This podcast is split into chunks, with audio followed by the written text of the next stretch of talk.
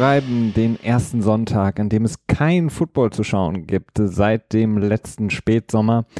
Und deswegen sind wir hier vom GFA Podcast mit dem NFL Tuesday, ja genau richtig, dem NFL Tuesday, heute an einem Sonntag und auch in den nächsten Wochen an Sonntagen sind wir wieder für euch da und wollen euch nicht alleine lassen. Äh, falls ihr jetzt schon ähm, traurig seid, dass es kein Football mehr zu sehen gibt, ähm, habt ihr jetzt am Sonntag immer die Möglichkeit, unseren Podcast zu hören und zuzuhören uns auch zu fragen, ähm, jetzt in der Offseason, denn wir wollen die Sachen besprechen, die wichtig sind in der Zeit, in der kein Football aktiv gespielt wird, aber in der sehr viel hinter den Kulissen gemacht wird. Free Agency, wir haben den Draft, der auf uns zukommt, das Owners Meeting. All das wollen wir besprechen werden wir auch besprechen und natürlich wie immer mit Christian. Hallo Christian. Hallo Felix und hallo liebe Football-Fans da draußen. Ja, tatsächlich ist das der erste Sonntag äh, ohne Football, beziehungsweise, naja gut, wir sind da, also das heißt wegen so ein bisschen Football, aber ohne gespielten Football. Sieben Monate haben wir jetzt vor uns. Ähm, tja, es ist, äh, hat auch mich so ein bisschen komisch fühlen lassen. Allerdings ist der Übergang ja doch relativ äh, entspannt gelaufen, wenn man sich so betrachtet, was halt gerade alles in dieser Woche passiert ist. Da äh, ist jetzt vielleicht von der Masse her nicht so viel passiert, aber schon äh, sehr, ähm, tja, überraschende Dinge beziehungsweise spektakuläre Dinge. Insofern haben wir doch so ein bisschen was, über das wir reden können und so äh, über die footballfreie Zeit so einen guten Übergang in die Offseason für euch dann hoffentlich auch bereiten können. Genau, also wir haben ähm, von Anfang an gesagt, dass wir natürlich den ähm, Podcast hier auch in der Offseason so weiterführen, so wie ihr es gewohnt seid, in einem wöchentlichen Rhythmus euch alle News ähm, und auch Stories und Hintergründe ähm, ja, bringen, sodass ihr nicht leer ausgeht. Und ähm, das war ähm, am Anfang haben wir gedacht, okay, wird das genug zu reden geben? Wir haben jetzt die erste Woche sozusagen nach dem Super Bowl, der jetzt genau eine Woche zurückliegt und haben schon genug Themen, so wie Christian das gerade angesprochen hat. Und äh, das wird sich in den nächsten Wochen wahrscheinlich auch nicht großartig ändern. Deswegen sind wir wieder da an einem Sonntag jetzt immer, so wie das auch zu unserem Podcast-Beginn oder unseren Anfängen war in der letzten Offseason. Das heißt, jeden Sonntag werden wir den NFL Tuesday für euch auf die Ohren bringen. Christian, ähm, ich habe gerade angesprochen, wir hatten eine überraschende Woche. Ähm, also es ist doch sehr viel passiert. Wir müssen uns keine Gedanken machen, genug Zündstoff hier zu, zu haben für den Podcast. Und das interessanteste Thema, beziehungsweise das, das große Thema, das jetzt ganz aktuell ist, ist der neue Vertrag für Jimmy Garoppolo von den 49ers, den er bekommen hat. Ein Fünfjahresvertrag. Du hast ähm, wie immer so ein paar Einzelheiten zum Vertrag. Ja, äh, definitiv. Ähm, ja, ich finde das immer so ein bisschen interessant, wie äh, spektakulär sowas aufgefasst wird. Klar, es ist der neueste, höchstbezahlte Quarterback im Moment. Ähm, das ist aber schlussendlich nicht wirklich verwunderlich, wenn man halt sieht, okay, er ist halt in seinem letzten Jahr. Nächstes Jahr wäre er Free Agent. Man hat gerade in, in, bei den San Francisco, San Francisco 49ers einen Second-Round-Pick für ihn ausgegeben. Ähm, dementsprechend, man will ihn natürlich verlängern und man möchte natürlich auch nicht unbedingt das Franchise-Tag nutzen, was irgendwie, weiß nicht, mit Pro Football Talk, ähm, der Footballabteilung von NBC, die haben das irgendwie angedeutet, das Team rund um äh, Florio ist das, ne? Mike Florio, ist das richtig? Ja, dass er, dass es blöd war und dass er sich hätte besser franchisen lassen sollen, finde ich jetzt irgendwie nicht so richtig in Ordnung. Er hat einen verdammt guten Vertrag bekommen äh, mit relativ viel Geld. Also es ist ein Vertrag, der so mehr oder weniger auf drei Jahre ausgelegt ist. Die 49ers können nach zwei Jahren raus. Erstmal kurz zu den Randdaten. 137,5 Millionen über fünf Jahre. 74 Millionen, naja, garantiert in Anführungsstrichen. Tatsächlich garantiert äh, ist das dann wieder ein bisschen weniger. Es sind dann eher so um die na, tatsächliche Garantien, die habe ich jetzt gar nicht. 60? 60? 64 Millionen? Ja. Irgendwie sowas um okay, ähm, ja, es ist halt ein Deal wie gesagt, nach drei Jahren können die 49ers raus. Ne, nach drei Jahren wird er äh, 86 Millionen verdient haben. Dementsprechend dann 29 Millionen im Jahr. Das ist natürlich ein bisschen mehr, als er jetzt im Schnitt verdient, weil im Schnitt verdient er äh, 27,5 Millionen pro Jahr. Aber man will ja auch nur aus dem Vertrag raus, wenn äh, der Vertrag schlecht war. Das heißt, wenn der Spieler nicht gut spielt. Das ist im Prinzip ein relativer Standardvertrag, eine relative Standarderhöhung auch. Ähm, Matt Stafford äh, von den Detroit Lions hat er war quasi mehr oder weniger der letzte, der den dicken Vertrag bekommen hat mit 26,5 Millionen im Schnitt, wenn ich das richtig in Erinnerung habe. Ähm, der ist ein bisschen besser gestaltet für Matt Stafford als jetzt der von Jimmy Garoppolo. Aber Jimmy Garoppolo ist ja nun auch ein sehr junger Spieler, der tja, viel, viel, viel, viel, viel Potenzial hat, einen sehr hohen Himmel aber ähm, ja, sich auch noch nicht so richtig bewiesen hat. Also er hat natürlich äh, das, das Ende der 49er-Saison sehr gut gestaltet. Habe irgendwie ein interessantes Stat gesehen, dass die eine sehr hohe äh, Drive-Erfolgsquote haben. Das heißt, die, äh, da wird dann jeder Drive sich angeschaut und wie erfolgreich er endet. Im Prinzip hatten sie nur in der Red Zone Probleme gehabt, aber Jimmy Garoppolo hat einen ähm, ja, verdammt, gute, verdammt guten Auftakt gehabt bei den 49ers. Insofern äh, verdienter Vertrag für ihn. Definitiv. Und ähm, es ist natürlich, klar, es, ist, es kommt natürlich, wenn man dann so die ersten Bilder sieht, ähm, dann auch bei Twitter etc., ähm, dass er erst im Grunde genommen in seiner Karriere sieben Starts hatte und dann eben diesen Vertrag bekommt im Vergleich zu anderen Quarterbacks, die äh, natürlich deutlich weniger verdienen. Aber da muss man natürlich immer auch beachten äh, oder betrachten, äh, wann wird der Vertrag geschlossen, wie sieht momentan äh, das Salary Cap aus, wie sieht das Team aus insgesamt und ähm, welche, welche Zukunft hat der Spieler. Und da ist natürlich, Jimmy Garoppolo hat extrem viel zu bieten für die 49ers und äh, so wie ich das verstanden habe, ähm, ging es auch nicht mehr ganz so viel um das Geld. Also viele haben ihn auch gefragt, warum er nicht noch mehr aus dem Vertrag rausgeholt hat, denn es wäre auf jeden Fall noch deutlich mehr möglich gewesen ähm, an, an Garantien. Ähm, da hat er darauf geantwortet, dass er, äh, also da meinte er, er möchte einfach nur quasi diesen Vertrag so schnell wie möglich über die Bühne bringen. Er war froh, dass es äh, innerhalb von wenigen Tagen geklappt hat und dass er jetzt quasi ähm, eine Zukunft hat und jetzt starten kann mit äh, Kyle Shanahan, dem Head Coach und quasi das Playbook ähm, mit einer kompletten Offseason lernen kann und so nicht mehr, also nicht mehr so ins kalte Wasser geworfen wird, so wie es in der letzten Saison war. Wobei, was du gerade angesprochen hast, er da ja schon sehr, sehr gut performt hat und extrem gut gespielt hat für die, für die 49ers. Ähm, auch die, seine, seine Kollegen, muss man sagen, haben ihm alle sehr viel gratuliert, äh, seine Mitspieler. Ähm, anscheinend ist er da auch gut angekommen, so wie man das auch aus New England gehört hatte immer, dass er wirklich ein Spieler ist, der sehr gut ankommt bei den Kollegen. Auch die haben sich für ihn gefreut. Das ist ja jetzt auch nicht immer so der Fall, dass ähm, Spieler sich ähm, so sehr freuen, wenn jemand so einen dicken Vertrag bekommt, aber da ist wohl so sieht es aus, alles ähm, ja im Reinen.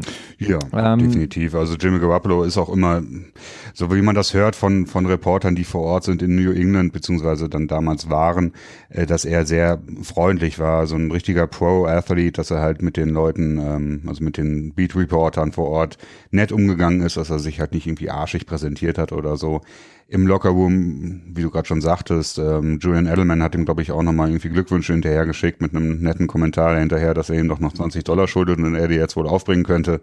Äh, so ein bisschen Spaß am Rande. Insgesamt ähm, ein verdienter Vertrag, ähm, jetzt auch nicht irgendwie was, wo ich sagen würde, okay, das ist zu riskant oder so. Natürlich ist es riskant. Also man kann auch sagen, okay, äh, Jimmy Garoppolo hat jetzt die letzten sieben Spiele gut gespielt, jetzt lass mal die Gegner ein Jahr lang äh, oder eine Offseason lang ihn quasi studieren, wie er arbeitet, wie die Offense funktioniert. Nächstes Jahr kann es dann nicht mehr funktionieren. Möglich ist es. Ähm, Aber lass mich da kurz ja. einhaken, Christian. Hm, als, als Frage jetzt, ähm, warum haben die, oder wieso ist es in deinen Augen die, die richtige Entscheidung, warum haben die 49ers nicht gesagt, wir franchisen ihn jetzt, ähm, geben ihm quasi den, den Tag und dann lassen wir ihn einfach mal eine Saison spielen und gucken mal, wie er eine komplette Saison spielt, weil so, so, so große Fans wir auch von Jimmy Garoppolo sind, so gut wie ihn auch finden, er hat nur nicht eine Saison komplett durchgespielt. Ähm, warum denkst du, ist das ein guter Schritt, dass man eben gesagt hat, okay, du, du bekommst jetzt den fünf Jahres Schrägstrich in Klammern, sagen wir mal zwei bis drei Jahres Vertrag und nicht das Franchise-Tag? Ja, weil du dann ähm, das hat mehrere Aspekte. Zum einen äh, wird das Jimmy Garoppolo nicht wirklich zufrieden machen. Also er wird nicht super sauer dann sein. Aber gleichzeitig wird er sich auch denken, ja gut, das Team äh, vertraut mir jetzt nicht so vollends. Äh, das kann so ein bisschen, so ein bisschen für Hintergedanken bei ihm sorgen. Es kann dann auch die Ver Vertragsverhandlungen im nächsten Jahr durchaus schwieriger gestalten. Wenn er dann zum Beispiel nochmal unter Beweis stellen sollte, was er bis jetzt unter äh, Beweis gestellt hat, nämlich dass er ja, Top 10 Quarterback ist, also so wie er bis jetzt die Starts, die er gemacht hat, da kann man schon sagen, dass er sich in der Top 10 durchaus ansiedeln kann. Äh, wenn er das jetzt dieses Jahr nochmal unter Beweis stellen würde, dann würde er halt im nächsten Jahr nochmal deutlich teurer werden.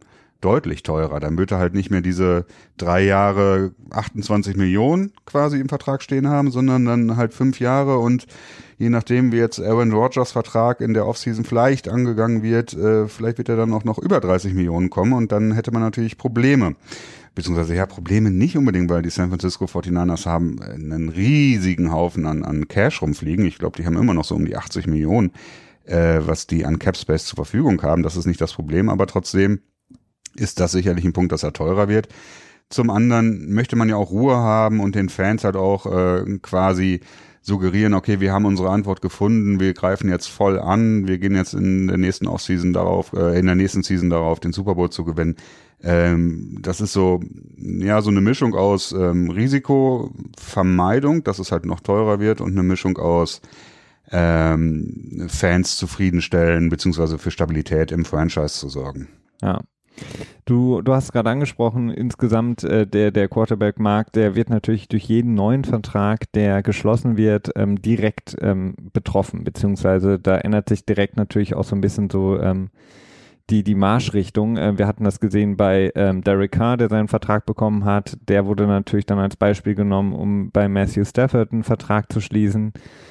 Ähm, was glaubst du, ähm, bedeutet dieser Vertrag von Jimmy Garoppolo jetzt in Bezug auf die nächsten Verträge, die anstehen? Also es gibt dann natürlich äh, Spieler wie Drew Brees, der nochmal einen Vertrag haben möchte, logischerweise, ähm, der mit Sicherheit auch in New Orleans bleiben möchte und äh, New Orleans will ihn mit Sicherheit auch behalten. Du hast angesprochen Aaron Rodgers. Da gibt es ja noch ein paar, paar weitere Spieler, ähm, die da noch einen neuen Vertrag in Zukunft ähm, ja, bekommen werden. Ähm, was denkst du, macht dieser Vertrag von Jimmy Garoppolo mit den Verträgen, die noch kommen werden? Ja gut, es ist ja immer so, der neueste Vertrag oder der neueste höchstbezahlte Vertrag ist ja immer so eine Art Benchmark für die nächsten kommenden. Das heißt, die nächsten Quarterback-Verträge, die messen sich dann, der Agent geht dann zum Team hin und sagt so, ja okay, ich stelle mir den Vertrag für meinen Klienten ungefähr so vor, als wenn er zehn Prozent mehr Volumen hat als der vorherige, quasi, weil mein Spieler zehn Prozent besser ist oder weil die Situation aus dem und dem und dem und dem Grund für mich besser ist, weil er meinetwegen jünger ist oder ähm, ne, jetzt bei den, wenn du jetzt Washington anschaust, weil da jetzt zweimal das Franchise-Tag genutzt wäre, das wäre dann auch eine Situation, die dann in die Vertragsverhandlungen mit reingehen. Also es ist halt selten so, dass die reine Talent Bemessung äh, zugrunde liegt für die Vertragsfindung.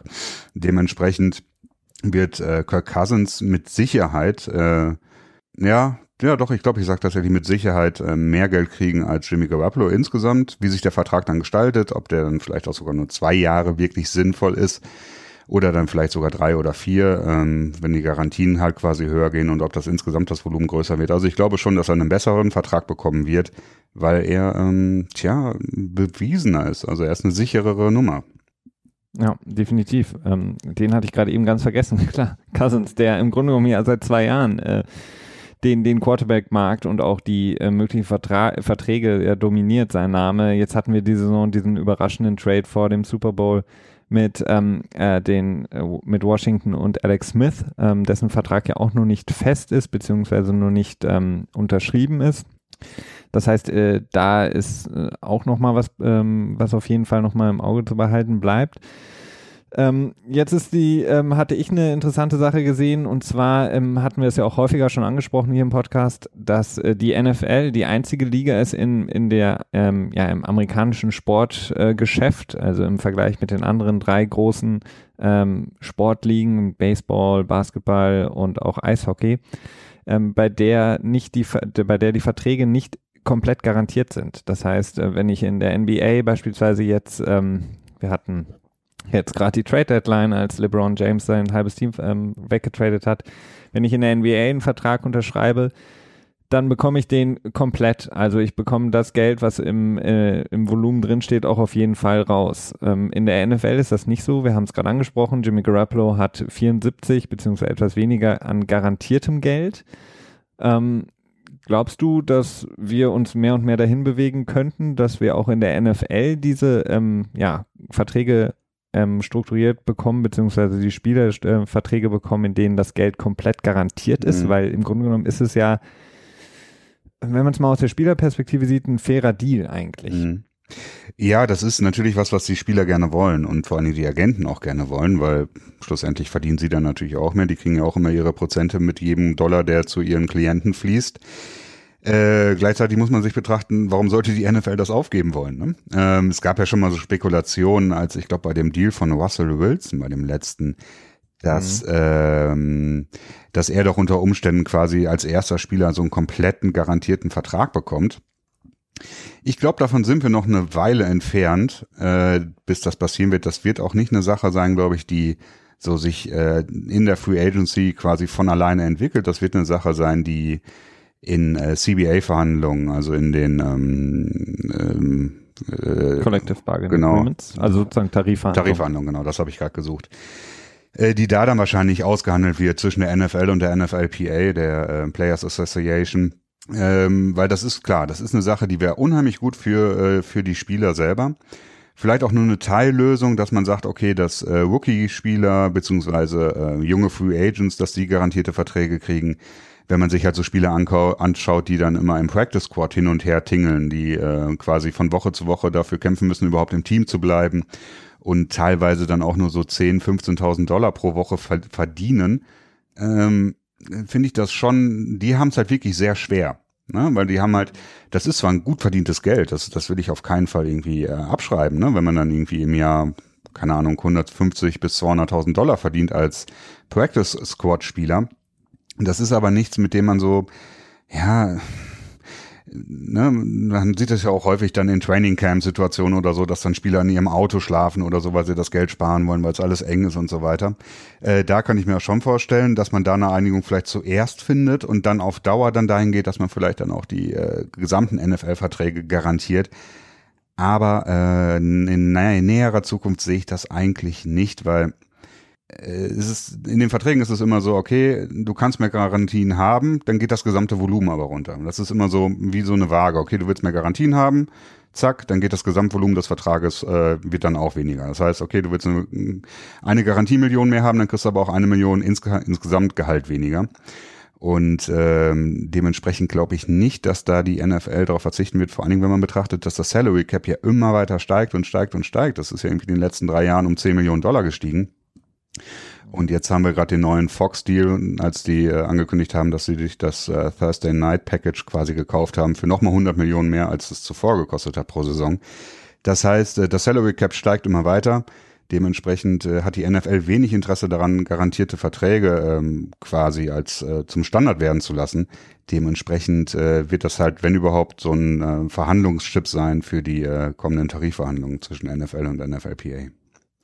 Ja, und ich glaube also, je mehr ich auch ähm, generell über das Thema nachdenke, ist es natürlich auch immer ähm, ein Faktum, was, äh, was man nicht direkt bedenkt bei den Verträgen, ist natürlich auch in der NFL die, die Verletzungsanfälligkeit der Spieler, die natürlich deutlich höher ist als jetzt in den, ich sag jetzt mal, zumindest im Baseball und im Basketball.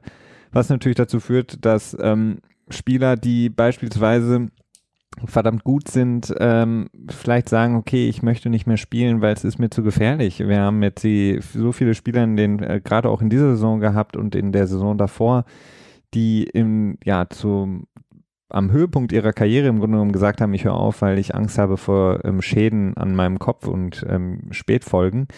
Ähm, das heißt, da wollen die Teams natürlich auch nicht diese Spieler noch länger als nötig sozusagen in den Büchern stehen haben. Ähm, deswegen könnte ich mir auch vorstellen, dass da ähm, mit den Garantien relativ ungern ähm, gespielt wird, was die ähm, Teams angeht und die Liga insgesamt. Ja, ist definitiv auch ein Punkt, ja. Ähm, okay, lass uns noch mal kurz, ähm, wenn wir jetzt den Jimmy äh, G Contract so ein bisschen abrunden, ähm, noch mal auf die generelle Quarterback-Situation ah, schauen Moment. und damit schon mal. Ein Aspekt hätte ja? ich noch. Ähm, ja. Ich finde jetzt ist so ein guter Zeitpunkt, wo man sich nochmal so rückwirkend den, den Trade anschauen könnte zwischen New England und den 49ers. Haben wir da was verpasst? Nö, nö, verpasst haben wir nichts. Aber in der Retrospektive sich sowas nochmal anzuschauen, ist ja auch nochmal immer interessant. Also es ist ja so die Frage, ähm, wer hat bei dem Trade gewonnen, wer hat bei dem Trade verloren? War es ein Fehler, war es kein Fehler? Ja, also ich im Grunde genommen haben, im, also wenn man es jetzt sich so anguckt, haben beide Seiten erstmal gewonnen. Also die Patriots haben, beziehungsweise fange ich an mit den 49ers. Die 49ers haben für einen Zweitrunden-Pick äh, ihren Franchise-Quarterback bekommen, der letzte Saison ähm, nicht nur die Fans wieder zurück ins Stadion gebracht hat, sondern auch wirklich ähm, vielversprechend gespielt hat und 5 zu 0 gegen ähm, wirklich gute Teams wie LA, wie Jacksonville, ähm, alles Playoffs-Teams, ähm, Siege eingefahren hat. Und das Ganze für einen Zweitrunden-Pick, für einen Spieler, den sie vorher, vor dem Trade ja schon ähm, unbedingt haben wollten. Ähm, zum äh, Zeiten des Drafts haben sie schon versucht, ihn zu holen. Und äh, da wurde immer kolportiert, dass sie da vielleicht auch ein bisschen mehr noch geboten haben. Das weiß man nicht genau. Aber wenn sie es wirklich dann am Ende für den Zweitrunden-Pick ähm, bekommen haben, ist es für die 49ers ein Riesenerfolg. Und für die Patriots, muss ich sagen, ist es auf der anderen Seite ähm, auch ein Erfolg, weil sie haben immerhin den Zweitrunden-Pick für ihn bekommen vor der äh, Trade Deadline, also beziehungsweise genau vor der Trade Deadline noch. Und ähm, Tom Brady hat ähm, diese Saison den MVP-Titel gewonnen, hat im Super Bowl eine phänomenale Leistung geliefert mit über 500 Yards, keinem, äh, keinem Fehler im Grunde genommen und sieht nicht so aus, als würde er in den nächsten zwei, drei Jahren aufhören zu spielen. Insofern hat man zumindest noch für Jimmy Garoppolo ähm, den Zweitrunden-Pick zurückbekommen, den man damals für ihn ähm, ja, ähm, nutzen musste, um ihn zu draften. Ja, tendenziell sogar ein Upgrade, weil ich glaube, er wurde mit dem letzten Pick in, in der zweiten Runde gedraftet. Und ähm, jetzt haben sie ja den, äh, ich glaube, achten bis zehnten, nee, achten oder zehnten Pick können sie kommen, da muss noch ein Münzwurf, glaube ich, entscheiden. Ja, stimmt. Ähm, ja. ja, ich bin, ähm, ja, also New England als Gewinner zu bezeichnen, finde ich schwierig, ähm, weil es schon wenig war. Äh, ich könnte mir schon vorstellen, dass sie äh, in der Offseason vor der Saison deutlich mehr bekommen hätten, dass sie dann bestimmt auch diesen First-Round-Pick, der so viel, äh, über den viel geredet wurde, plus vielleicht noch ein bisschen was dabei, plus vielleicht noch einen vierten oder einen Drittrunden-Pick dazu. Und ich, für mich wirkt es im Moment so, als wenn Belichick da wirklich äh, so ein bisschen gedacht hat, okay, ich brauche einen Quarterback, der hinter Tom Brady steht, weil ich bin mir nicht sicher, ob er quasi auf dem Home-Niveau weiterspielen kann. Dementsprechend nutze ich das Ganze wirklich so lange aus. Dann hat er gesehen, okay, Tom Brady spielt gut weiter. In den ersten äh, acht Spielen in der Regular Season hat gesagt, okay, gut, dann muss ich jetzt äh, Jimmy G traden, weil nächstes Jahr ihn franchisen und ihn dann zu traden, das ist schwierig. Das hätten sie auch machen können. Das wird auch oft gesagt, dass sie das hätten machen sollen. Okay, dann hätten sie ihn jetzt quasi gefranchised und ihn dann versucht wegzutraden. Dann hätten sie vielleicht auch mehr als einen äh, Zweitrunden-Pick bekommen von San Francisco, vielleicht dann sogar einen First-Round-Pick. Durchaus möglich. Problem ist nur, ähm, dass dann das Salary Cap halt total beansprucht ist. Und dann hättest du halt einfach so, ich glaube, äh, 25 Millionen wären das ungefähr gewesen, die dann für Jimmy Garoppolo äh, quasi die ganze Zeit geblockt gewesen wären. Und dann musst du natürlich auch äh, gucken, dass du das in dein Cap unterbekommst. Und das wäre bei den Patriots schwierig geworden, weil dann wären sie mehr oder weniger bei Null gewesen, wenn man so die äh, klaren Moves sich betrachtet, die sie machen werden. Im Moment liegen, liegen so ungefähr bei 13 Millionen. Und wenn man dann Martellus Bennett äh, cuttet und Alan Branch cuttet und so weiter, dann hätten sie das Geld bekommen. Hätten dann aber zum äh, wichtigen Start der Free Agency, wo ja immer die, die ähm, dicken Verträge quasi unterschrieben werden, hätten wären ihnen dann die Hände gebunden gewesen und dementsprechend ist es insgesamt, ja, tja, es ist halt schwierig. Sie waren halt gebunden irgendwie. Sie mussten halt irgendwas machen, ne? Sie mussten irgendwas machen. Außerdem muss ich auch sagen, ähm, ihn zu franchisen und dann zu traden. Ähm, wenn ich mir jetzt den Landscape so, so äh, angucke ähm, von den Quarterbacks und dem Quarterback-Markt in der NFL, ich bin mir nicht sicher, dass sie mehr bekommen hätten als diesen Zweitrunden-Pick, weil da müsste man jetzt auch ähm, alles quasi erstmal löschen, was wir im Gedächtnis haben von Jimmy Garoppolo, was er bei den 49ers gemacht hat. Ja. Das heißt, alles, was wir dann zu dem Zeitpunkt von Jimmy Garoppolo wüssten, wären die äh, Spiele, die zweieinhalb Spiele, oh nee, zweieinhalb Spiele, die er für Brady letzte Saison ähm, eingesprungen ist. Ja. Und ähm, Belichick, äh, von dem wissen wir, ähm, dass er ihn niemals äh, in der AFC getradet hätte. Und mhm. die Teams, die wirklich Quarterbacks dringend benötigen, ähm, sind momentan die Broncos beispielsweise und die Jets. Und man kann davon ausgehen, dass er ihn definitiv nicht zu den Jets und definitiv nicht zu den Broncos getradet ja, hätte, ja. auch für einen First-Round-Pick nicht, weil er nämlich genau weiß, wie gut Jimmy Garoppolo ist und er will ihn nicht zum Beispiel in die ähm, Arme von John Elway werfen, ähm, der mit ihm dann ähm, mit einer äh, der No-Fly-Zone und der starken Defense in, in Denver dann auf einmal am Thron der Patriots kratzt in der AFC. Deswegen ähm, glaube ich, ist äh, das, was er rausbekommen hat, war das Beste, was er rausbekommen konnte. Insofern war es in meinen Augen jetzt natürlich nicht so ein großer Gewinn wie für die 49ers. Die haben auf jeden Fall von dem Deal insgesamt mehr abbekommen. Aber es war auf jeden Fall kein Fehler und ähm, insgesamt ein, ja, noch ein Gewinn für die Patriots, wenn mhm. auch natürlich nicht ganz so groß. Ich glaube schlussendlich, du hast recht, man muss es schon als Gewinn bezeichnen. Äh, man muss sich aber, das ist ganz entscheidend dabei, die äh, Bedingungen drumherum anschauen und die waren halt einfach nicht auf Seiten der Patriots. Da äh, war halt auch nicht mehr viel zu gewinnen. Also man hätte vielleicht, die Cardinals wären vielleicht noch in Frage gekommen in der NFC, die Vikings oder dann natürlich jetzt in der Offseason die 49ers dann. Ne? Und dann hat man halt nicht so viele Teams. Ähm, vielleicht die Giants, ähm, aber ich weiß auch nicht, ob das so gut angekommen wäre bei den Patriots-Fans, die ja doch so ein bisschen äh, gebeutelt sind, äh, wenn sie sich äh, überlegen, dass man vielleicht einen zukünftigen Franchise-Quarterback dem äh, Team zuschanzt, das quasi zwei Super Bowl-Träume und davon einen ganz besonderen, zwar von der äh, Undefeated Season 2007, die das zunichte gemacht haben. Also das wäre, glaube ich, auch nicht so gut angekommen. Nee, wäre es nicht. Ähm, wenn du jetzt nichts mehr hast, aber danke natürlich für den Einwurf, das war ein sehr guter Einwurf, ähm, würde ich nochmal ganz kurz auf die insgesamte Quarterback-Lage eingehen. Ja, klar, bitte schon mal so als Ausblick für uns, weil wir jetzt ja in den kommenden Wochen, hatte ich angekündigt, wohin ähm, die Offseason für euch aufbereiten wollen. Wir wollen natürlich darüber sprechen, wer ist so auf dem Markt zu haben, welche Teams brauchen wen, wie können die Teams überhaupt agieren, sprich, haben sie genug äh, Cap Room, was müssen sie vielleicht machen, um noch mehr Cap Room zu erwirtschaften, beziehungsweise ähm, Spieler ähm, rausschmeißen oder Verträge nochmal neu zu strukturieren. Das werden wir in den kommenden Wochen machen. Da werden wir auch anfangen mit der Offense, ähm, sprich den ähm, auch so ein bisschen Quarterbacks, beziehungsweise das werden wir jetzt auch besprechen und dann natürlich die Wide Receiver, die Backs, die Offensive Line und dann gehen wir rüber auf die Defense-Seite und sprechen da über die Free Agency. Aber jetzt schon mal der erste Ausblick. Quarterbacks. Wir, ich hatte es gerade gesagt, die Jets und die Broncos ähm, zusammen mit den ähm, Cardinals bestimmt die Teams, die am dringendsten momentan einen neuen Quarterback brauchen und das ja auch öffentlich schon gesagt haben. John Elway ganz vorne weg für die Broncos. Kirk Cousins ist natürlich jetzt der Augapfel dieser Teams äh, und wird wahrscheinlich äh, zu einem dieser Teams gehen. Äh, was denkst du, wo werden wir Kirk Cousins nächste Saison spielen sehen? Mhm. Ähm, ja, ich würde noch drei weitere Teams dazu nennen, nachdem du jetzt die Broncos, Jets, und äh, wen hast du noch genannt? Ähm, Cardinals. Cardinals, ja, ich würde noch die Browns, Bills und auch die Vikings, wobei die Vikings so ein bisschen in Klammern sind, weil sie ja quasi drei eigene Quarterbacks haben, denen sie sich wahrscheinlich zuwenden werden. Also ich ähm, wahrscheinlich, am wahrscheinlichsten ist es schon, dass sie quasi doch mit den Quarterbacks äh, weitermachen, mit denen, die sie schon im Haus haben. Die kennen sie einfach, das ist dann immer relativ naheliegend. Aber die Browns und Bills sind natürlich auch äh, Anwärter. Ich meine, ähm, Tyrod Taylor ist zwar noch unter Vertrag bei den Bills, aber er hat eine Option, glaube ich, die jetzt äh, in der Offseason kommt, diese ja, wahrscheinlich nicht äh, ziehen möchten. Dementsprechend sind sie dann wohl auch auf der Suche. Oder vertue ich mich da jetzt gerade? Ähm, nee, das ist äh, korrekt, was du sagst. Also Tyrell Taylor wird auch ähm, spekuliert, dass er nicht mehr für die Bills spielen wird, beziehungsweise dass die Bills da ähm, ihn rausschmeißen, beziehungsweise da ist aber noch nicht ganz klar, ob es jetzt eher in die Richtung geht, dass sie draften.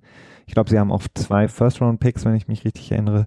Also das ist dann noch eine, eine Frage, die die Bills genau. so noch klären müssen. Ja, da kommt ein Roster-Bonus in Höhe von 6 Millionen, äh, wird da kommen und zwar, ich weiß nicht genau wann, irgendwann, meistens ist das immer so am dritten, vierten Ligatag, das heißt, das wäre dann so um den 20. März drumherum. Dementsprechend werden sie dann wahrscheinlich auch in der Quarterback-Suche mit drin sein die Browns äh, werden, ja, das ist gut möglich, dass sie jemanden draften werden. Also wenn sie jetzt nicht Cousins unter Vertrag nehmen sollten, wenn sie, ähm, dann werden sie bestimmt ähm, Sam Darnold, Josh Rosen, Baker Mayfield, Josh Allen, das sind ja so die Top vier äh, Quarterback Draft Picks im nächsten Draft, die so im Moment gehandelt werden, äh, wahrscheinlich darauf zurückgreifen. Ähnlich auch die Giants, die ja noch mit Eli Manning sicherlich einen Quarterback, einen Franchise-Quarterback haben, mit dem sie auch durchaus in das nächste Jahr reingehen können. Aber da wäre es auch durchaus klug, den ersten äh, Draft-Pick für einen Quarterback auszugeben. Allerdings muss man ihn natürlich auch mögen. Ne? Also das wäre natürlich dann Quatsch, einen Quarterback zu draften, nur wenn man das irgendwie machen sollte. Mhm. Dementsprechend bleiben äh, die Broncos, die Jets, die Cardinals, wie du es gerade schon sagtest, äh, plus dann vielleicht noch die Bills, die interessant werden. Ähm, die Broncos klar, die sind so irgendwie das beste Team von den Vieren. Äh, die haben den besten Kader insgesamt, mm, aber gleichzeitig auch nicht so eine angenehme, angenehme Cap-Situation. Und äh, sind auch nicht unbedingt so ein Team, wo ich jetzt denken würde, okay, die hauen jetzt irgendwie 30 Millionen für einen Quarterback raus. Ich vermute eher, dass sie so ein so New England Patriots Approach versuchen, zu sagen, okay, komm zu uns, wir geben dir zwar weniger Geld, aber bei uns hast du die Chance, einen Super Bowl zu gewinnen und in einem erfolgreichen Team zu spielen. Ja, wobei die darf, selbst dafür müssen sie, um sich dann beispielsweise einen Kirk Cousins, sagen wir mal, unter Marktwert leisten zu können, müssten sie schon relativ viel auch flüssig machen. Ähm, es wird schon spekuliert, dass beispielsweise ähm, Keep Talib ähm, mhm. nicht mehr bei den Broncos spielen wird. Dann hat Von Miller natürlich einen dicken Vertrag, den könnte man nochmal ein bisschen restrukturieren. Das heißt, ähm, das Geld nochmal etwas weiter nach hinten schieben.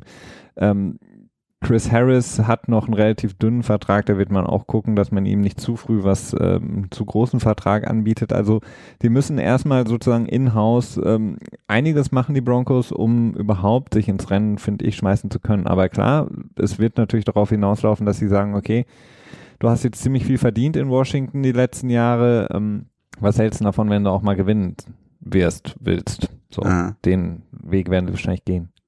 Ja, davon kann man ausgehen. Ähm, das wäre natürlich ein, ja, die würden natürlich Instant Contender werden. Also wenn die Broncos Kirk Cousins unter Vertrag nehmen, dann hätte man direkt äh, in der AFC ein Team dabei, wo man sagen würde, okay, äh, da, mit dem muss man rechnen. Ne? Gleichzeitig hat man auch die Situation, dass sie mit ähm, äh, Paxton Lynch ist das, ne? Ah nee, das ist der von den Jets. Ähm, Nee, Paxton Doch, Lynch ist, ist bei den Broncos. Ja, ja genau. Äh, da haben sie halt noch einen, äh, ja, einen hohen Draft-Pick, der, ähm, tja, es sieht nicht so aus, als wenn er wirklich, ähm, ja, ne, nee, also, äh, die Zukunft der Broncos wird. Der, der erfolgreichste Quarterback, äh, den die äh, Broncos gedraftet haben in der letzten Zeit, war Tim Tebow. Ja, ja, ja, ja, irgendwo hast du schon recht, aber ähm, ja, ähm, ja, also ich denke mal, dass man von Paxton Lynch, ähm, ja, davon nicht mehr viel sehen wird und Travis Simeon hat jetzt ähm, wirklich unter Beweis gestellt, dass äh, dieses erste Jahr, in dem er gespielt hat, ähm, wo er sehr viele Vorschusslorbeeren noch bekommen hat, ähm, absolut nicht äh, halten konnte und mhm. wirklich ähm, nicht in der Lage war, auf dem Niveau weiterzuspielen. Dementsprechend, klar, also die Broncos äh, sind natürlich ein sehr attraktives Ziel, die werden das aber auch wissen, dass sie ein attraktives Ziel sind und dementsprechend dann noch weniger Geld anbieten. Die Jets ähm, würden mir für Cousins nicht so gut gefallen, muss ich sagen, weil bei den Jets ist es eher so ein, äh, ja, das ist ein Team, das wird so erst in zwei Jahren wahrscheinlich so richtig gut wieder aufgebaut sein. Also die sind mehr oder weniger gerade in einem Umbruch, in einer Umbauphase und wenn man dann jetzt äh, so viel Geld quasi in Cousins reinsteckt, kann man, glaube ich, das Potenzial nicht optimal mit, mit ausschöpfen. Da würde ich lieber sehen, dass man vielleicht tatsächlich nochmal Josh McCown signed zu einem kleinen Vertrag, ihn nochmal ein Jahr oder zwei Jahre spielen lässt, einen Zweijahresvertrag vielleicht gibt. Er hat ja auch äh, ein sehr gutes Jahr gehabt, das darf man ja auch nicht vergessen. Und dann schaut, dass man ähm, ja vielleicht nochmal einen Quarterback draftet, ne? Ja, aber da, ich, ich weiß nicht, also bei den Jets bin ich mittlerweile so, dass die, die Jets haben seit jetzt einigen Jahren im Grunde genommen seit, ja, im Grunde genommen gegen alles mit seit den Sanchez, ne? los. Ja. Ja. ähm, Im Grunde genommen haben sie jetzt seit äh, seitdem Rex Ryan weg ist, wirklich ähm, kontinuierlich das Team verjüngt und neu aufgebaut und haben momentan, abgesehen jetzt momentan von, von der Offensive Line und äh, erschreckenderweise auch von der Defensive Line, obwohl da eigentlich genug Namen da sind, ähm, ein junges Team, ein athletisches Team, ein sehr gutes Team. Ähm, besonders das Backfield haben sie jetzt komplett schon neu ähm, gemacht, wenn man so sagen kann. Ich finde, mit ihren 80 Millionen, die sie jetzt im Cap Space haben, sollten sich Cousins holen plus ähm, ja, Offensive Line sieht relativ schwach aus, kommen wir in den nächsten Wochen noch drauf, was so die Free Agency angeht, aber äh, Receiver und ähm, ja, Pass Rush müssen sie noch ähm, auf jeden Fall was machen, aber ich glaube, die Jets, wenn sie jetzt all in gehen, ähm, haben echt eine verdammt gute Chance, vor allen Dingen in der AFC, die momentan ja relativ offen ist. Mhm.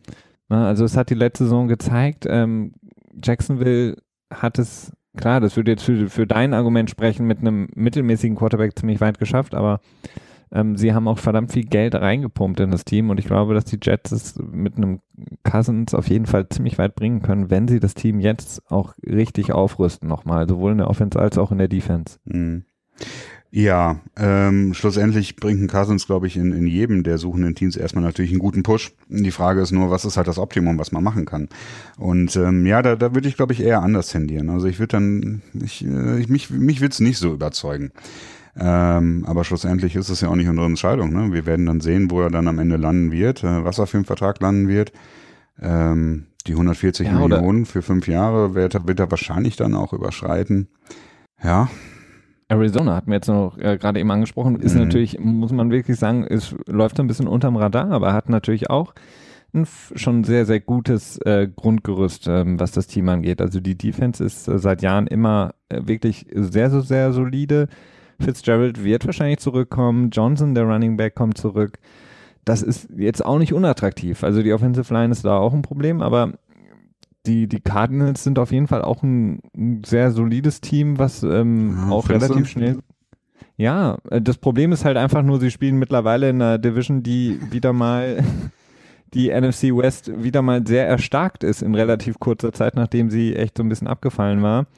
Ähm, ja, da hast du jetzt Jimmy G auf einmal neuerdings drin, die 49ers, die relativ viel machen werden und dann die Rams, die unter Beweis gestellt haben, dass sie ziemlich gut sind. Also das äh, ist jetzt nicht unbedingt, vielleicht nicht unbedingt der, der Spot, wo du dann direkt einsteigen möchtest, das stimmt.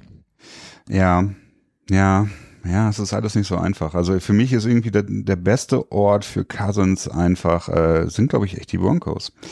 Ähm, das ist einfach nur die Frage, was sagt er, ne? Wie wichtig ist mir das Geld? Oder vielleicht sind die Broncos ja auch bereit, so viel Geld zu geben. Also das ist machbar. Ich hatte gerade mal nachgeschaut, die haben ungefähr 26 Millionen jetzt gerade an Cap Space verfügbar.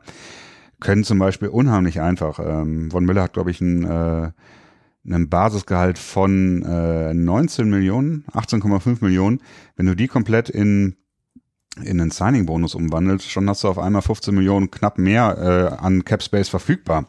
Und bei Von Miller ist es auf jeden Fall auch nicht verloren, das Geld. Und ich wüsste auch nicht, warum man das nicht machen sollte, weil für ihn hat es eigentlich überhaupt gar keinen Nachteil. Dementsprechend ist da auch was möglich.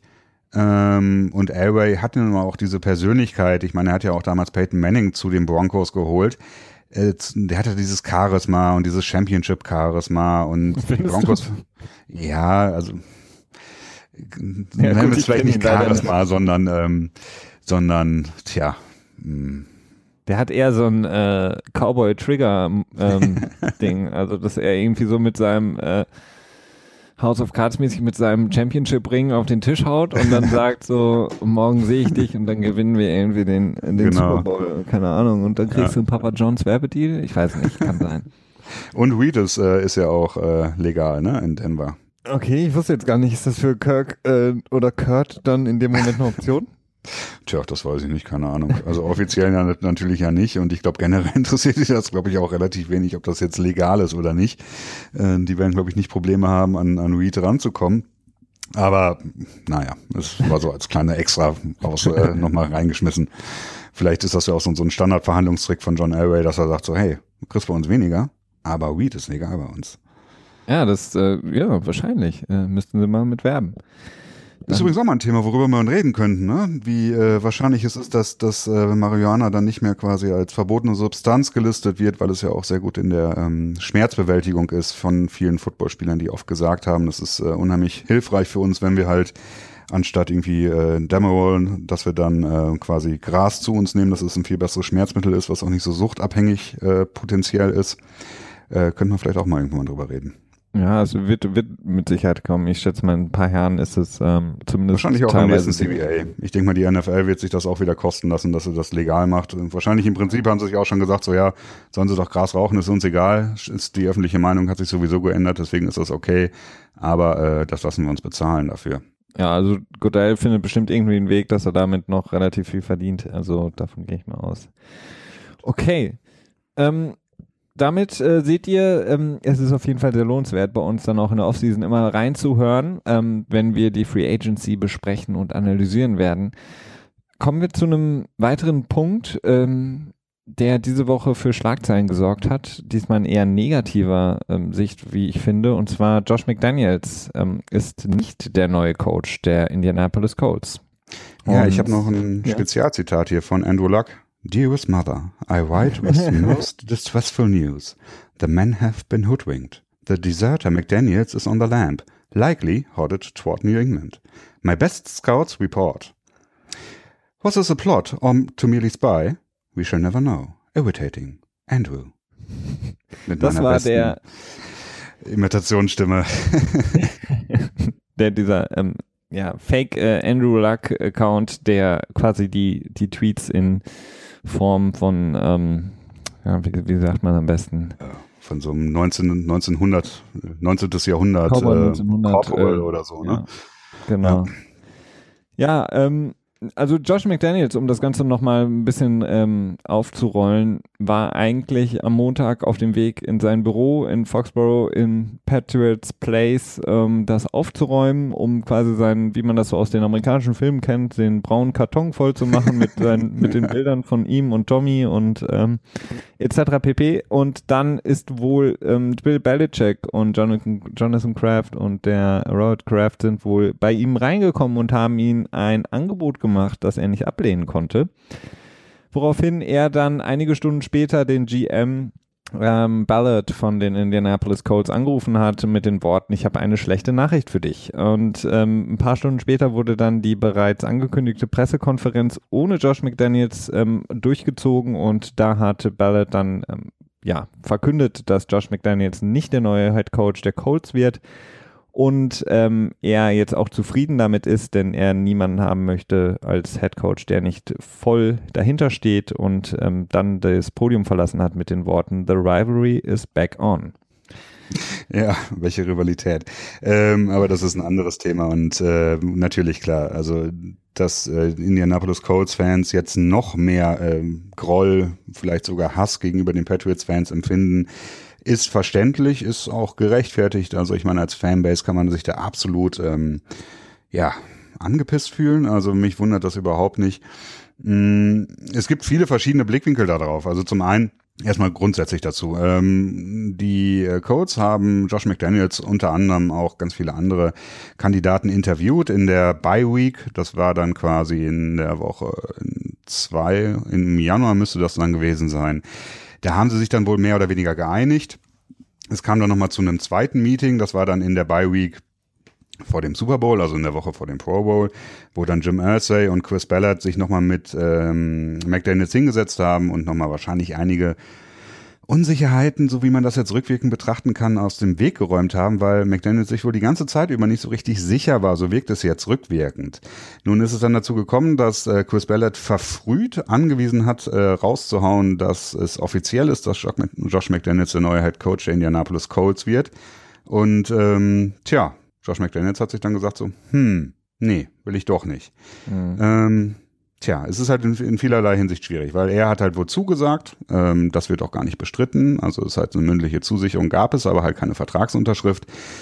Und dann hat er einen Rückzieher gemacht und das ist, ähm, tja, das ist halt ja, verständlicherweise nicht äh, wirklich äh, hoch angesehen. Ja, das ist nicht hoch angesehen, wobei ich äh, muss ganz ehrlich sagen, ich finde dieses etwas pathetische, okay, ähm, wenn man sich nicht mal auf das Wort eines Mannes verlassen kann, das ähm, finde ich etwas äh, nervig, muss ich sagen. Also ich kann eine mündliche Zusage geben, wenn ich mich jetzt bei einem Job vorstelle und sage, ja, okay, ich hätte den Job gerne und, äh, die, und das Unternehmen sagt, ja, okay, hier, du bekommst den Job von uns, komm doch übermorgen zur Vertragsunterschrift und ich sage dann an dem Tag, an dem ich kommen soll, so, ich habe es mir anders überlegt, ich komme doch nicht, ich habe ein besseres Angebot bekommen. Äh, das ist Daily Business, das ist ganz normal und ähm, von daher das kann ich überhaupt nicht nachvollziehen. Ich kann aber sehr wohl verstehen, dass es natürlich problematisch ist, insofern, als dass Josh McDaniels natürlich schon in dem Prozess, äh, in dem er das Ganze zugesagt hatte, natürlich auch schon seine ähm, Assistant Coaches ähm, angeheuert hatte. Sprich, er hat, ähm, es wird davon ausgegangen, drei bis vier, es ist nicht ganz klar irgendwie, Assistants ähm, schon nach Indianapolis gelotst, aus anderen Jobs, aus anderen Städten heraus, die auch mittlerweile schon in Indianapolis angekommen sind, da schon hingezogen sind und angefangen haben zu arbeiten. Denn wie gesagt, die Offseason ist schon in vollem Gange. Und das ist natürlich ein Problem, dass ähm, er Leute aus einem bestehenden Arbeitsverhältnis rausgeholt hat in ein neues Arbeitsverhältnis, und ähm, selber sich noch nicht offensichtlich ganz sicher war, ob er das wirklich macht. Und jetzt ist natürlich für diese Assistants ein bisschen schwierig. Es heißt, dass sie bleiben dürfen. dass die Colts finde ich auch eine gute ähm, Sache von den Colts, dass sie sie nicht ähm, jetzt wieder rausfegen. Aber man weiß auch nie, je nachdem, wer jetzt als neuer Head Coach da vorgestellt wird, ob der nicht doch dann irgendwie sagt, okay, nee, ich möchte aber eigentlich den Defensive Coordinator und nicht den, der schon da ist. Mhm. Ja, das ist äh, klar. Das ist also die die Assistant Coaches, die sind natürlich wirklich, äh, tja, wenn man es jetzt persönlich betraf, auf dem persönlichen Level betrachtet, die die am schwerwiegendsten davon betroffen wurden und die jetzt mehr oder weniger auch am, am meisten von äh, ja, McDonald's ja, hintergangen will ich nicht sagen, aber äh, aufs Kreuz gelegt wurden, sowas in diese Richtung.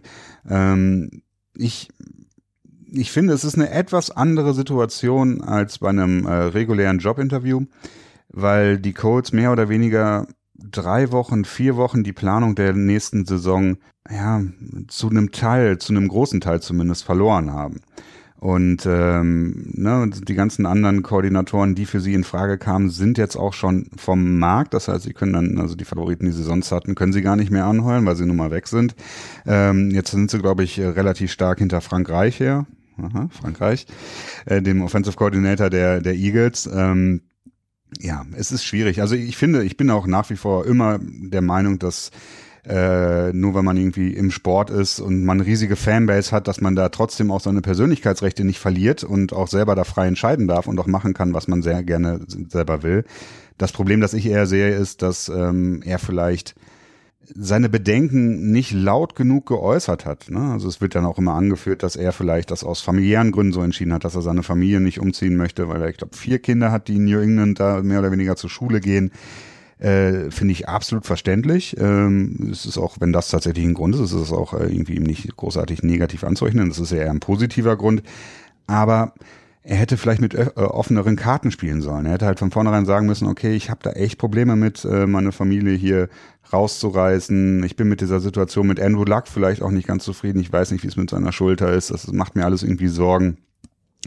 Sodass ähm, dann vielleicht die Codes gesagt hätten, okay, gut, gib uns keine Zusicherung, sag uns nur, dass du gerne bei uns coachen würdest oder mehr Zeit brauchst oder so, dass sie sich vielleicht auch noch einen Backup-Plan in der Hinterhand hatten oder dass sie dann gesagt hätten, okay, wir brauchen eine klare Zusicherung oder nicht. Ja, klar. Also zum, zum Thema Andrew Luck, es wird auch berichtet, dass er Josh McDaniels nicht einmal quasi mit Andrew Luck gesprochen hat, seitdem er mhm ähm, als ähm, ja, Head Coach da gehandelt wurde und ähm, viele haben eben gesagt, das ähm, erschreckt sie, weil das ist eigentlich so der Standard, dass man natürlich A mit dem Quarterback, dem Franchise Quarterback schon mal spricht, gerade als ein Coach, der natürlich einen sehr offensive Herangehensweise hat, also quasi aus dem Offensive Play Calling kommt, wie Josh McDaniels. Und auf der anderen Seite ist es natürlich umso ähm, ja, erstaunlicher, da Andrew Luck ähm, immer noch ja verletzt ist. Und ähm, seitdem, man muss ja überlegen, ich glaube, von neun Monaten wurde Andrew Luck operiert. Vor vier Monaten wurde er quasi offiziell ähm, die Saison für beendet erklärt, als es ja immer wieder die Spekulation gibt, kommt er nochmal, mhm. kann er schon werfen oder nicht. Das ist auch schon wieder vier Monate her und er ist immer noch nicht wieder da. Ähm, das heißt, äh, offensichtlich ist es, steht es wirklich sehr, sehr schlecht um Andrew Luck und ich kann mir auch vorstellen, dass das natürlich auch ein Grund war. Ähm, de, es ist natürlich komisch, dass Josh McDaniels da nicht mit Andrew Luck selber mal gesprochen hat, aber vielleicht vertraut er da den offiziellen Berichten von Ärzten etc. Auf der anderen Seite muss man dann natürlich noch fragen, er war ähm, an dem Montag wohl auf dem Weg nach Indy. Also er war ähm, auf dem Weg, äh, den Job anzutreten. Jetzt ist natürlich die Frage, was haben die Patriots ähm, verschwörungstheoretisch natürlich jetzt wieder äh, gedacht, was haben die Patriots ihm angeboten, dass er dann wirklich gesagt hat, ich mache es nicht, weil ähm, er muss sich wohl so schwer getan haben, diesen Anruf, Anruf dann bei Indianapolis zu machen, dass zwischen diesem Gespräch mit den, ähm, ja, mit Belichick und den Crafts und dem Anruf beim GM in Indianapolis ähm, drei, vier Stunden vergangen waren. Das heißt, da hat er sich wirklich nochmal den Kopf zerbrochen, so wie es aussieht. Ja, ähm, also Mike Weiss, der äh, Beat-Reporter von ESPN bei den Patriots, hat äh, berichtet, dass Belichick mehr oder weniger äh, Josh McDaniels zugesichert hat, okay, du wirst ähm, ich werde dir alles zeigen, was mich als, als Head Coach ähm, so besonders macht. Also ich werde mein gesamtes äh, Playbook offenlegen, ich werde meine, meine Tricks, wie ich den Roster zusammenstelle, was ich für Philosophien verfolge, ich werde da wirklich, ähm, ja, ich werde dich quasi coachen in der Kunst des äh, Belichickians trainieren, mehr oder weniger. Also ähm, das ist natürlich, ja, das ist sicherlich, wenn das so ist und wenn es da Dinge gibt, die Belichick äh, noch nicht weitergegeben hat, weil es ist klar, es gibt unterschiedliche Dinge, die ein Headcoach dem Offensive Coordinator sagt und die ein Headcoach selber auch noch zu tun hat. Da sind nochmal andere Dinge, gerade mit der mit der Roster-Konstruktion ähm, wie man Spieler bewertet. Er ist ja nun auch als ähm, quasi GM auch ähm, in der Spielerbetrachtung sehr involviert.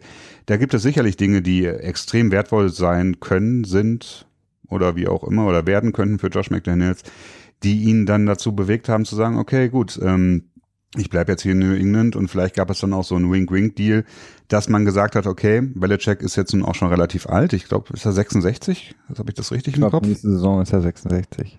Ja, ähm, der wird, bestimmt nicht mehr ewig trainieren. Er hat, glaube ich, vor sechs, sieben Jahren mal gesagt, dass er nicht so lange trainieren wird wie Coach XY und Coach XY hat halt bis in seine 70er rein trainiert.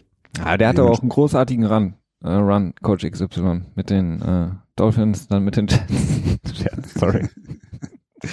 Dementsprechend, also es gibt ähm, durchaus die Möglichkeit, dass halt so, so ein, so ein, ja, dass ihm gesagt wurde, okay, du kannst hier bleiben auf, als Offensive Coordinator und du wirst dann ähm, Bill Belichick beerben. Allerdings wird das mehr oder weniger offiziell ähm, quasi ja äh, verneint. Äh, ja, dementsprechend. Es wäre ein, wär ein ähm, aktueller Verstoß gegen die Rooney Rule, wenn man ihm das, den ähm, Posten anbieten würde. Sprich, ähm, ja. das hatten wir schon mal gesagt, also Rooney Rule, ähm, vorgeschriebenes Gesetz in der NFL, dass in einem Interviewprozess mindestens eine Person einer unterrepräsentierten Gruppe interviewt wird. Und ähm, das gleiche hatten wir bei den Raiders. Ähm, es wird leider immer wieder gemacht, aber ähm, klar, die Patriots müssen das verneinen, weil wenn sie sagen würden, ja, wir haben jo Josh McDaniels gesagt, dass er wird hier der Nachfolger, dann wäre das auf jeden Fall ein ähm, Verstoß gegen diese Ru äh, Rule, sage ich schon, gegen diese Regel. Ja, das stimmt, aber dann, ähm, wie gesagt, dann ist es halt so ein Wing-Wing-Deal und dann lädt man nochmal zwei, drei, vier, fünf andere Leute ein, damit das so ein bisschen auf dem Papier besser aussieht. Da ist die Regel ja auch nicht unbedingt so, ähm, ja, die Intention dahinter ist gut, ähm, die Regel selber, ja, vielleicht äh, nicht so. Äh, vielleicht nochmal ein Thema für eine andere Sendung. Ne? Aber ja, äh, er wird auf jeden Fall, hat er wohl ein, ein großes, ähm, großes Gehalts, äh, Plus jetzt verbuchen können, dadurch, dass er jetzt bei den Patriots bleibt. Insgesamt ist es äh, ja äh, eine sehr interessante Geschichte und ähm, tja, es ist ja auch insgesamt doch sehr erstaunlich, dass eine Geschichte dieser Tragweite gar nicht mehr die interessanteste Geschichte ist. Ne? Man hat ja immer noch die Butler-Geschichte, die da irgendwie äh, schwelt im Hintergrund und wo wir jetzt aber insgesamt auch noch nicht viel mehr wissen. Nee, wissen wir nicht. Ähm, wir haben noch ein paar Minuten, Christian. Ähm, ich würde gerne noch so ein paar Sachen ähm, kurz, sagen wir mal, die Rubrik kurz gemeldet ähm, ähm durchziehen. Ähm, und zwar würde ich gerne noch fragen, was hast du von, was hältst du von der Parade der Philadelphia Eagles, der Super Bowl Parade? Ach, ich fand's schön. Also ich muss wirklich sagen, äh, Jason Kelsey ist, ist ja schon ähm, ja, ein sehr unterhaltsamer Mensch. Äh, ich weiß nicht, für alle, die, die seine Rede nicht gesehen haben, sucht sie euch mal bei Twitter raus oder im Internet einfach Jason Kelsey und äh, Parade oder so googeln, dann findet ihr sie. Also er hat, ähm, tja, das ist eine Wut, eine Wut-Triumphrede. ja, ja, genau. Also fing halt mit Mike Lombardi an, der ähm, der wirklich die ganze Zeit über sich über Philly tja, zwischen lustig gemacht hat und schlecht gemacht hat. Also das war wirklich beides irgendwie, der nun wirklich ähm, selber auch mal zurücktreten musste und sagen musste, okay, ich habe hier echt missgebaut und äh, was ich gesagt habe, war falsch, ich habe es falsch eingeschätzt, aber das äh, hinterlässt natürlich auch so doch so, ähm, ja, hinterlässt halt nochmal was, ne? Ähm, und dass die ganzen Receiver könnten nicht fangen und Coaches könnten nicht coachen und bla und bla und bla und die alle konnten das nicht und was haben wir gemacht? Am Ende haben wir gewonnen, wir waren Underdogs und bla und bla und bla. Äh, wobei das Bla und Bla und Bla nicht so negativ klingen soll, wie das äh, klingt. Fällt mir gerade auf. Aber es war wirklich sehr unterhaltsam. Also ja, ich glaube, er war auch äh, ziemlich sternhagelvoll. Man hat ihn mehrfach Bier trinken sehen. Muss. Ähm, hat Bud Light das nicht gesponsert auch noch? Äh? Ja, stimmt. Die haben, sind, glaube ich, auch noch ihrem Versprechen nachgekommen und haben gesagt, haben das irgendwie, weiß nicht, wie viele Liter Bier die da gespendet haben, aber äh, war eine sehr, sehr schöne Parade und das ist auch wieder so der Grund, auch ein Grund, warum ich dann äh, doch auch zufrieden war mit den ähm, Eagles als äh, Super Bowl-Sieger, weil die Patriots-Paraden, das sind halt auch immer schöne Paraden, aber man muss auch einfach mal sagen, die Bostonians, die Massholes, die sind äh, ein wenig gesättigt, was das angeht. Und wenn man dann so die gesamte Freude in der Philadelphia-Region sich anschaut, dann ist die bestimmt deutlich größer als die gesamte Folge Freude der äh, Patriots der New England-Region. Ja, das ist definitiv, das ist immer schön bei diesen Franchises, die so lange auch warten müssen. Man hatte es vor zwei Jahren, war das ähm, im Baseball mit den Cups und ähm, jetzt hatten wir ähm, die Eagles, ähm, damals auch zum Beispiel, als die Mavericks den, den Titel gewonnen haben. Das, das ist halt immer was ganz anderes, als wenn das jetzt irgendwie die, keine Ahnung, die Yankees oder die Red Sox oder die im, im Football eben die Patriots eben jedes zweite Jahr gewinnen. Ähm, da hast du vollkommen recht. Das ist dann schon schön, wenn man das so sieht, wie, ja, wie viele Fans oder sich dann noch freuen. Ähm, dann hatten wir eine kleine äh, Trip-Situation. Ähm, Matt Patricia wurde vorgestellt, er ist nicht zurückgefahren nach New England, sondern er hat wirklich den Job angetreten in Detroit als neuer Head Coach. Ähm, man hat ihn kaum wiedererkannt, ähm, hat sich den Bart, äh, hatten wir auch noch kurz gerätselt, was er damit machen wird, ähm, ab, ähm, nicht komplett abrasiert, sondern nur getrimmt und hat sich dann den ähm, Bleistift hinters Ohr gesteckt, um sich wohlzufühlen bei der Pressekonferenz. Auch ganz amüsantes Video. Ja, es gibt auch ganz schöne Bilder, so Evol Evolution of äh, Matt Patricia, wie er dann quasi ganz angefangen hat. Da war er, glaube ich, komplett ohne Bart und mit kurz geschorenen Haaren und das wurde irgendwie immer länger, länger, länger, länger, länger. Und jetzt ist er Head Coach, jetzt wird's wieder kurz. Ja. Auf jeden Fall hatte er kein äh, Clownsnasenkostüm Roger Goodell von Bart Sports angehabt. Da äh, konnte, konnte ihm dann doch noch irgendjemand wohl rausreden. Wahrscheinlich, ja. Ähm, genau, Andrew Luck hatte ich gerade eben angesprochen. Äh, das wird auf jeden Fall eine ganz, ganz interessante Story noch, was mit äh, Andrew Luck passiert. Aber ähm, wie gesagt, schon mal als Teaser für die Offseason, für die, beziehungsweise die Free Agency, die Folgen bei uns hier, kann man noch kurz melden. Äh, Richard Sherman wird in seinem ähm, ja, Contract Year, in dem er sich jetzt befindet, ähm, als einer der, ich weiß gar nicht, ob das überhaupt schon Spieler machen oder wenn, dann hört man es nicht so häufig. Er wird ohne ähm, Agent das Ganze vorantreiben, sprich er wird seine Vertragsverhandlungen selber führen. Mhm. Da macht sich der Abschluss bei Stanford in Stanford wahrscheinlich dann auch endlich mal bezahlt für äh, Richard Sherman. Ähm, dann Eagles Quarterback Coach John De Filippo, ähm, der ja mit seinem Playcalling auch dafür gesorgt hat, beziehungsweise seinem ähm, ja, Coaching von Nick Foles dafür gesorgt hat, dass die Eagles den Super Bowl gewinnen, ist der neue Head Coach, ach äh, sorry, der neue Offensive Coordinator der ähm, Vikings sprich geht zum Rivalen und ersetzt da Shermer, der ja der Head Coach der Giants jetzt ist.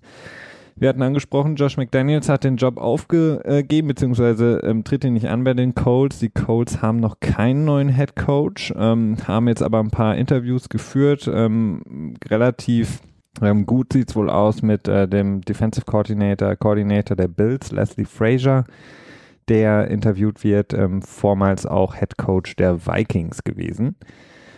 Und dann noch ähm, kann man ähm, vielleicht auch noch mal kurz erwähnen, ähm, dass äh, berichtet wird, dass Jimmy Graham, eine der Red Zone Waffen überhaupt in dieser Saison, ähm, wahrscheinlich ja, das hatten wir auch schon mal angesprochen, nicht mehr bei den Seahawks spielen wird in der kommenden Saison und die Ravens werden als einer der Frontrunner ähm, gesehen, die ja wirklich dringend Hilfe brauchen auf der Tight End Position. Mhm. Mhm. Ja, gerade die Thailand-Position ist, ist irgendwie schwierig, weil irgendwie so jeder Thailand, der irgendwie gerade noch gerade auslaufen kann, kriegt im Moment irgendwie so sechs Millionen im Jahr. Ähm, also die Thailand-Positionsgruppe, die hat einen ziemlichen äh, Bump im Gehaltsgefüge erfahren in den letzten Jahren, sicherlich auch bedingt durch den Erfolg von äh, Gronkowski und äh, natürlich den folgenden äh, Titans, die jetzt auch danach in den letzten Jahren sehr erfolgreich waren.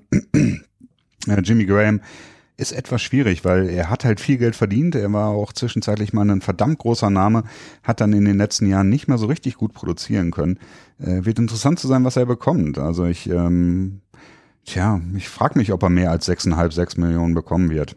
Ja, ich, ich kann es mir auch nicht vorstellen. Also ja, das, das, war schon ein Problem, als damals ähm, das Franchise-Tag von den von den ähm, ja, Saints gedroht hat und er dann sich ähm, quasi als Wide Receiver hat ausgeben wollen. Oh ja, stimmt, ja. Ähm, weil das natürlich deutlich mehr äh, Geld ähm, bringt, wenn du als Wide Receiver getaggt wirst, als als Tight End, weil natürlich die durchschnittliche Gehalt äh, bei einem Wide Receiver höher ist. Aber ja, er ist ähm, ja aber er hat jetzt, finde ich, letzte Saison durch sein Spiel bei den Seahawks wirklich sich durchgebissen und ähm, hat wirklich gezeigt, dass er gerade in der Red Zone, und ich meine, wie viele Teams hast du diese Saison gesehen, die in der Red Zone einfach so viele Probleme hatten und wenn du dann einfach so einen Jimmy Graham hast, das macht schon Was viel hältst du denn von Jimmy G und Jimmy G zusammen in der Bay in San Francisco? In der Bay, ja. ja die können auf jeden Fall auch noch äh, ein gutes Red Zone Target gebrauchen. Also die hatten ja durchaus auch Probleme gehabt. Definitiv. Und Geld haben sie auch. Geld haben sie auch, ja, stimmt. Eigentlich echt ein guter Vorschlag, ja. Dann vielleicht noch der letzte Meldung, der, der andere große Titan, den man vielleicht noch so kennt, Rob Gronkowski, ähm, nimmt seine, ja, Rücktrittsgedanken wirklich ernst. Er sieht sich selber in den nächsten Jahren eher als Schauspieler ähm, in Filmen oder auch Commercials oder auch irgendwelchen, naja, Wrestling. Promotion-Videos, was auch immer. Also er hat da ja schon sehr, sehr viel gemacht ähm, ja, wird zu sehen sein. Ich glaube, das liegt alles noch daran an dieser Gehirnerschütterung, die er so wahrscheinlich nur nicht erlebt hat äh, ja. im Spiel gegen die, die Oder Jack Vertragsverhandlungen, ne? Ja. Also er hat ja jetzt auch im letzten Jahr hatte er diesen ähm, diese Incentives gehabt, dass ja, wenn er All-Pro wird oder so, genau, die er bekommen hat, da hat er, glaube ich, 5,5 Millionen nochmal mehr bekommen. Das wird in diesem Jahr sehr schwierig sein, weil seine Cap-Nummer in diesem Jahr sehr hoch ist. Also er hat ja zum einen kommen diese ähm, Boni nochmal dazu, die er im letzten Jahr, also in der letzten Saison quasi erspielt hatte. Ähm, und dann noch seine Cap-Nummer von ungefähr 8 Millionen. Das heißt, sein, seine Cap-Nummer liegt schon so bei 18 Millionen oder so. Jetzt in diesem Jahr nochmal deutlich mehr Geld ähm, ihm zukommen zu lassen, wird schwierig. Man könnte sicherlich vielleicht den Vertrag ähm, nochmal verlängern mit ihm. Ähm, aber es ist dann auch irgendwie fraglich, ob, ob die Patriots das wollen. Also ich könnte mir zum Beispiel vorstellen, das wäre zwar schon ein Schocker-Trade, aber ich könnte mir vorstellen, dass die Patriots Gronkowski traden würden, weil er doch sehr teuer wird und die Verletzungshistorie dem Preis äh, vielleicht nicht unbedingt so rechtfertigen. Ui. Ja, ui. das wäre krass. Das wäre krass. Also, ähm, ja, ja, das wäre das wäre auf jeden Fall, dann, dann müssen wir daraus direkt zwei Folgen machen. Das wäre ja. ähm, wirklich hart. Aber lass uns, ein gutes Stichwort, Christian, vielen Dank. Lass uns, ähm, mir ist gerade was eingefallen, lass uns die Folge heute beenden mit einem kleinen Spielchen. Oh Gott, oh Gott. Und zwar spielen wir Start, Bench, Cut. Ah, okay. Ich gebe dir drei Namen. Ähm, ein äh, Spieler darfst du starten, einen benchst du, äh, also auf die Bank und Malcolm Butler ist nicht dabei und einen cuttest du. Ähm, mhm. Sprich, den schmeißt du raus. Ähm, mhm. Vor allem, was wir jetzt wissen, letzte Saison, kommende Saison, die nächsten zwei, drei Jahre, welchen Tight End möchtest du? Also Start, Bench, Cut mit Travis Kelsey, Rob Gronkowski und Jimmy Graham. Ähm, ja, Start, ganz klar Gronkowski, weil wenn ich ihn starte, ist er ja auch fit. Also das ist für mich keine, keine Frage. Äh, Bench dann Kelsey als, als nächstbester und äh, Cut äh, Graham. Also das ist für mich äh, im Moment relativ klar. Gronkowski vom, von der reinen Fähigkeit über allen in der Liga, ähm, ohne Frage. Also meines Erachtens sogar vielleicht auch sogar eine ganz eigene Stufe. Äh, danach Kelsey der äh, ja auch häufig als, als Mini-Gronk bezeichnet wird. Ähm, als Mini-Gronk, das passt auch ganz gut, finde ich. Also das ist ein verdammt äh, guter Tident. Ähm, und Graham, ja, von dem ich nicht so viel halte. Ich habe häufiger mal so ein bisschen das Gefühl, dass er in Anführungsstrichen soft ist. Also ich ähm, bin nicht so ganz äh, überzeugt von ihm. Ehemaliger Basketballspieler. Ja. Uh, da habe ich mir zu weit aus dem Fenster gelehnt. Wir hören lieber auf. Okay, also wir sind wie gesagt für euch nächsten Sonntag wieder da. Wir bleiben beim NFL Tuesday, der wird nicht gebencht bei uns, sondern wird durchgezogen. Wir sprechen in den kommenden Wochen, wie gesagt, über die Free Agency, wir sprechen über den Draft, das Owners Meeting. Also dranbleiben bei uns. Ich danke dir, Christian, und äh, danke euch und wünsche euch eine schöne Woche und wir hören uns nächsten Sonntag wieder hier beim NFL Tuesday von German Football Analysts. Bis dahin, ciao.